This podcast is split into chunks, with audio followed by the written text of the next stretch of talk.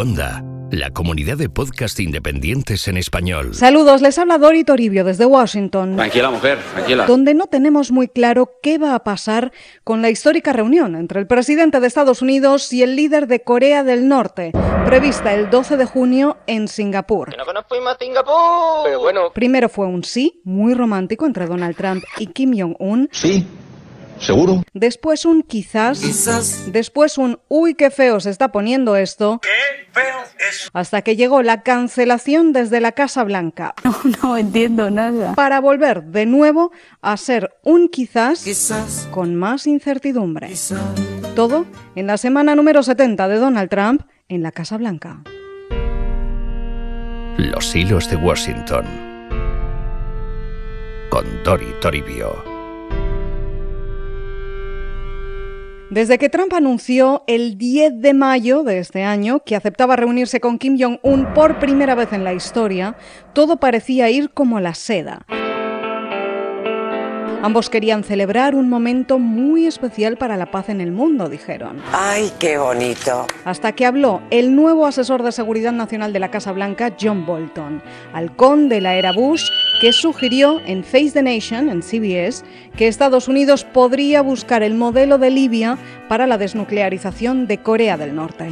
But is it a requirement that Kim Jong un agree to give away those weapons before uh, you give any kind of concession? I think that's right. I think we're looking at the Libya model of 2003, 2004. We're also looking at what North Korea Él se refería al plan de 2003, pero Pyongyang se lo tomó fatal por la evocación al sangriento derrocamiento de Muammar el Gaddafi ocho años después de que aceptara desmantelar su programa de armas nucleares. La palabra es nucelar. Así volvieron las tensiones. Well, the Libyan model isn't a model that we have at all when we're thinking of North Korea. In Libya, we decimated. There was no deal to keep Gaddafi.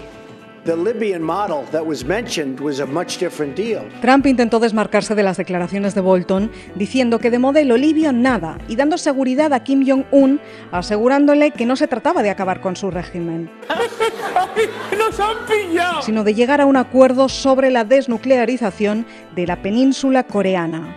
Pero la desconfianza ya estaba sembrada. El New York Times publicó poco después que Trump había empezado a temer una humillación pública y estaba consultando con su equipo si tenía sentido seguir adelante con la reunión programada para el 12 de junio en Singapur. You know, as the president made clear, um, you know, this, uh,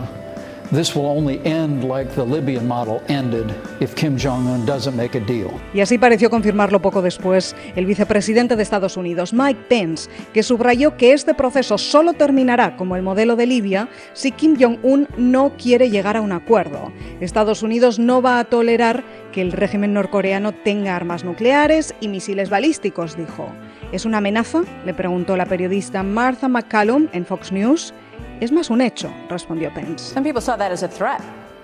Well, I, I think it's more of a fact. Y esta fue la puntilla. El martes 22 de mayo llegó a la Casa Blanca el presidente Moon de Corea del Sur para intentar calmar las cosas. Y aunque antes de entrar aseguró a la prensa que había un 99% de posibilidades de que la reunión se celebrara, se encontró al llegar al despacho oval a un Trump con muchas dudas. Uh, if it doesn't happen, uh, maybe it'll happen later. Maybe it'll happen at a different time. But we will see. Uh, but we are talking. Hay grandes posibilidades de que no salga, dijo Trump por primera vez. Eso no significa que no salga en un periodo de tiempo, pero quizás no para el 12 de junio, añadiendo después aquello de... Que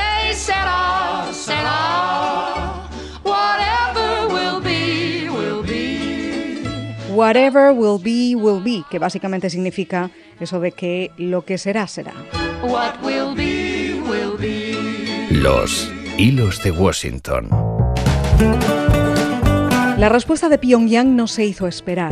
El régimen norcoreano expresó su escepticismo a todo esto. Si Estados Unidos ofende la buena voluntad de nuestro país, sugeriremos al supremo líder que reconsidere la reunión, dijo el régimen de Pyongyang. Toma, tomate. añadiendo una crítica directa a Mike Pence por sus comparaciones entre Corea del Norte y Libia.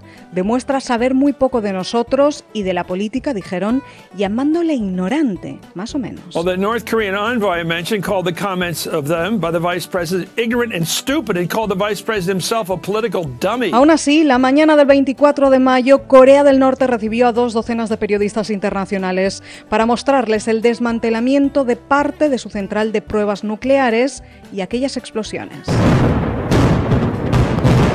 No fueron invitados, sin embargo, expertos para comprobar que esto realmente era lo que parecía, pero Pyongyang aseguró que sí, que era un gesto de buena voluntad y una palabra cumplida antes de la reunión con Trump. Pero esto no pareció impresionar a la Casa Blanca. ¿Pero qué me estás container? Cuando los periodistas aún estaban en Corea del Norte, el presidente de Estados Unidos anunció un no a la reunión con Kim Jong-un. The guy in the White House announced this morning that his meeting with Kim Jong-un is canceled. Y lo hizo publicando una dramática carta, pues como ocurre con las cartas, en la que anunciaba que ya no creía que fuera apropiado celebrar el encuentro por la inmensa furia y la hostilidad manifestada por Corea del Norte en sus últimas declaraciones. Pero combinaba el amor y la furia. Una cosa un poco rara. Trump agradecía al líder norcoreano su buena disposición, la liberación de los rehenes estadounidenses y todo lo avanzado, e incluso dejaba la puerta abierta para que le llamara o le escribiera si quería seguir adelante. And I hope that Kim Jong un will ultimately do what is right, not only for himself, but perhaps most importantly, what's right for his people. If and when Kim Jong un chooses to engage in constructive dialogue and actions, I am waiting. Que se han enamorado, Merchen. Esos dos se han enamorado. Pero al mismo tiempo, Trump advertía que el Pentágono estaba listo para actuar si Corea del Norte hacía alguna tontería, con una amenaza de fuego y furia en la carta. You talk about your nuclear capabilities, but ours are so massive and powerful that I pray to God will never have to be used. He actually said all that. Habla de sus capacidades nucleares, pero las nuestras son tan masivas y poderosas que rezo a Dios, dijo, para que nunca tengamos que usarlas. ¡Vamos a palmar!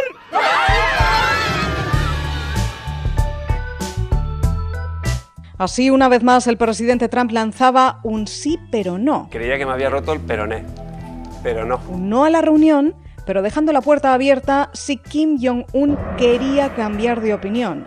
Cuando Washington se preguntaba qué ha pasado, ¿Qué pasa? por qué Trump tomaba esta decisión, ¿Por qué? el secretario de Estado Mike Pompeo nos dio algunos detalles. If you change your mind having to do with this important summit, please do not hesitate to call me or write. This missed opportunity is a truly sad moment in history. Sincerely yours, Donald J. Trump, President of the United States of America. Y explicó ante el Senado que los norcoreanos llevaban días sin contestar a Estados Unidos sobre asuntos de logística para cerrar la reunión. Y un factor más, China. I'm a little disappointed because when Kim Jong un had the meeting with President Xi, I think there was a little change in attitude from Kim Jong un. So I don't like that. Este factor lo puso Trump sobre la mesa. Ese mismo 24 de mayo sugirió que China podría estar detrás del cambio de tono de Corea del Norte. Flipa, flipa. Que esa misma noche respondió a la carta de Trump.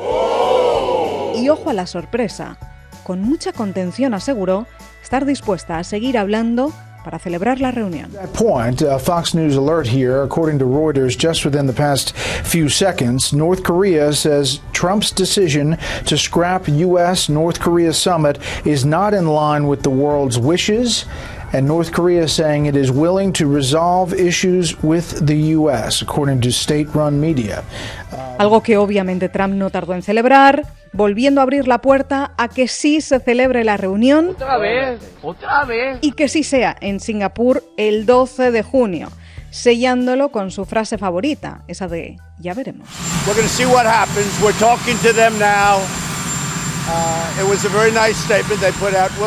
Y así, como ven, hemos pasado en una semana del sí al quizás, luego no, después quizás y ahora... ¿Y ahora qué? ¿Ahora qué? Yo qué sé, la verdad. Lo único que puedo decirles seguro es que hay una razón para mantener en secreto las negociaciones diplomáticas, sobre todo cuando son tan difíciles como esta, con un antagonista clásico e imprevisible como Corea del Norte. Y la razón es esto a lo que estamos asistiendo, una retransmisión de cada paso diplomático y cada declaración paralela que revienta esos pasos diplomáticos. Hay que ver, menudo lío. Por eso quizás convendría negociar en secreto. Pero claro, eso no sería la administración Trump. Everybody plays games. You know that.